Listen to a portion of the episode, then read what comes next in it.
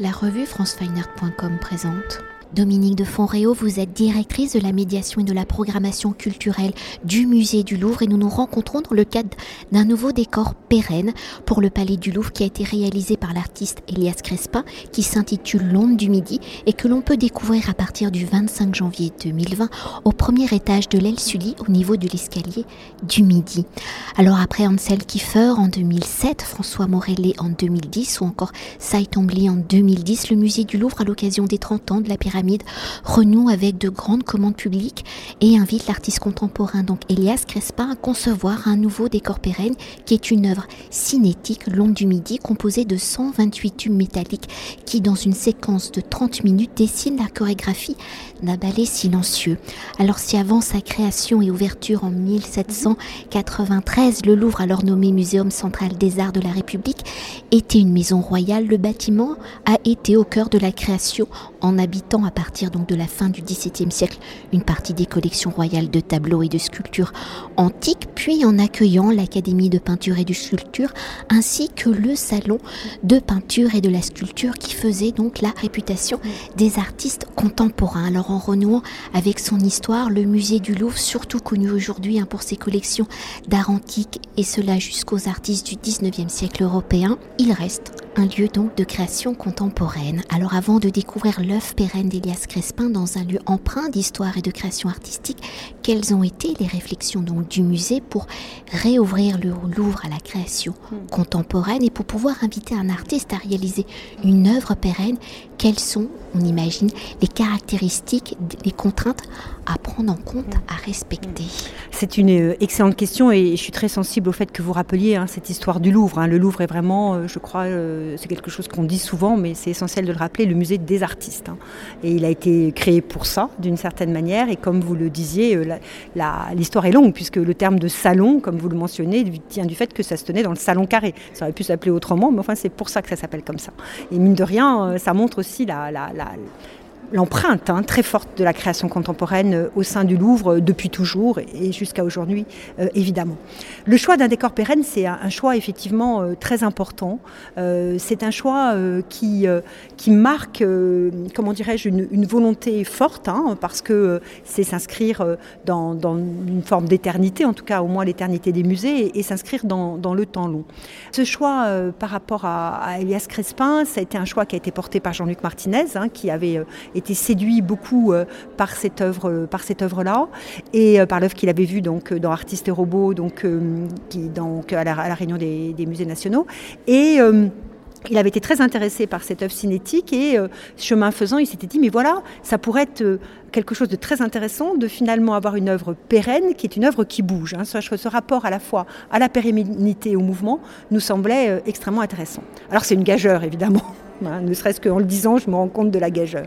Donc, euh, quand, d'ailleurs, je pense que quand on, a pris contact avec euh, Elias Crespin et que, comme il le rappelait tout à l'heure, on a commencé à travailler avec lui, euh, il s'est dit, il a, sans doute, il a, été très aimable, il ne l'a pas dit là tout à l'heure, mais à mon avis, il s'est dit, oulala, mais ces jambes me demandent une chose étrange. je suis sûre qu'il a dû dire ça, il a dû se dire dans un coin de sa tête, mais bon.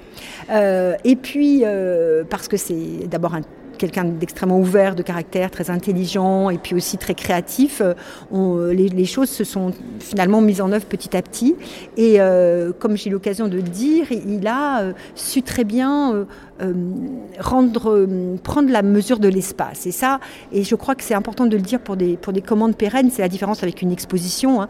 c'est que la commande pérenne, elle, elle doit avant toute chose se, nourrir de l'espace dans lequel ça va se situer. Ça, c'est vraiment sans doute euh, euh, la première chose à, la première chose à, avoir à l'esprit, plus qu'une exposition qui, à la limite, d'une certaine manière, va être temporaire et pourra toujours après aller ailleurs. Là, il y a vraiment une adéquation à l'espace.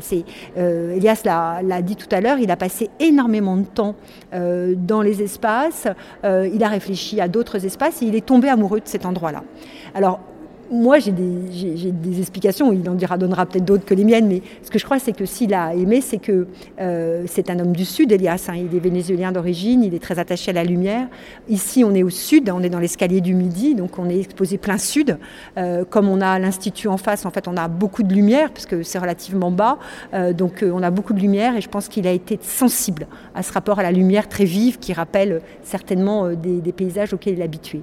Et puis, parce qu'il a à la fois, c'est certainement une de ses grandes originalités, euh, à la fois une formation d'artiste et de mathématicien, puisqu'il est les deux, hein, ce qui est quand même euh, assez rare et très intéressant. Enfin, il n'est pas le seul, mais c'est quand même relativement rare même si beaucoup de gens disent que la mathématique c'est un art, mais enfin en tous les cas il, rejoint cet élément-là, il a été certainement très sensible à l'ordonnancement.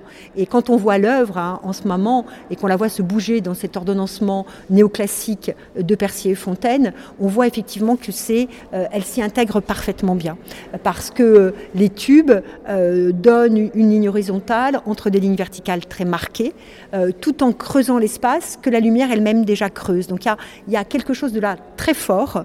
Euh, dans l'adéquation à l'espace, parce que c'est ça qu'il faut pour une commande pérenne, parce que ça appelait à rester euh, tout le temps. Donc c'est un des vrais enjeux.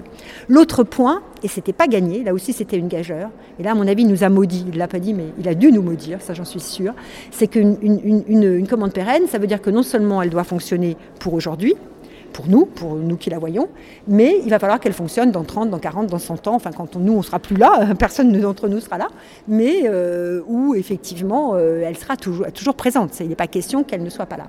Et donc il a, euh, ça a été, je dois dire, je me souviens de mes premières questions que je lui avais posées en disant mais comment, comment allez-vous faire pour que ce soit pérenne? Et lui aussi d'ailleurs, hein, il s'était posé la question.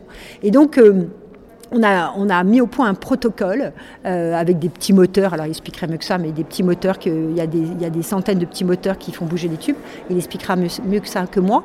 Mais ces petits moteurs, en fait, ils sont faits de telle façon que le protocole de les remplacer ou de les, euh, ou de les réparer euh, ne pose pas problème, quelle que soit l'évolution de la technique. Donc, ils sont extrêmement simples pour qu'il se passe, quoi qu'il se passe, ils peuvent perdurer parce que cette idée-là est fondamentale. Et puis, un acteur que j'aurais dû pensionner au début, pardon, j'espère qu'ils me pardonneront, dans tous ces éléments-là, ça a été nos collègues des monuments historiques. Parce que euh, l'escalier du Midi, évidemment, est classé ça va de soi. Euh, c'est une œuvre euh, très importante. Hein. on est euh, dans le musée de Napoléon Ier, donc c'est un point très important avec un espace que moi, c'est un espace que j'ai toujours beaucoup aimé, à, vrai dire, parce qu'il y a une, vraie subtilité de l'architecture qui à la fois est présente mais s'efface, enfin vraiment avec beaucoup de, talent de, Percier et Fontaine, donc les architectes de Napoléon Ier. Donc l'escalier est classé. Donc il fallait évidemment que tout ça puisse être vu avec nos collègues des monuments historiques. Et je dois dire qu'ils, qu'ils nous ont beaucoup aidé euh, en étant très attentif euh, à la proposition, en posant des questions très justes. Euh, et, ce qui est très intéressant, c'est que ils nous ont aussi aidé à, ils ont aidé aussi Elias à, aller plus loin dans la conception de son œuvre, puisque c'est en partie grâce à eux qu'on a affiné encore le profil des tubes, le profil de la, du support, je ne sais pas comment ils m'ont appelé, parce que ils ont ont fait des comparaisons avec notamment le bas des chapiteaux de Percier et Fontaine. Et donc, ils ont vraiment, euh, ça a vraiment été un travail aussi en commun. Euh, et, grâce à cela, bah, je crois que je dois dire c'est très réussi.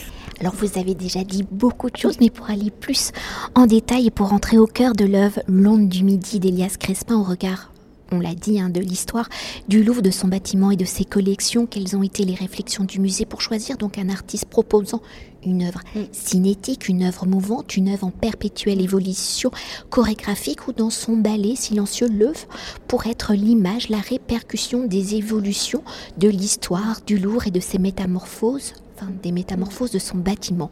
Et quelle est justement la symbolique de ce lieu choisi Parce qu'au final, c'est l'artiste qui l'a quand même choisi. Ah, alors, on est avec nous. Hein. Bah, bah, c'est-à-dire qu'on ça a été vraiment une sorte de.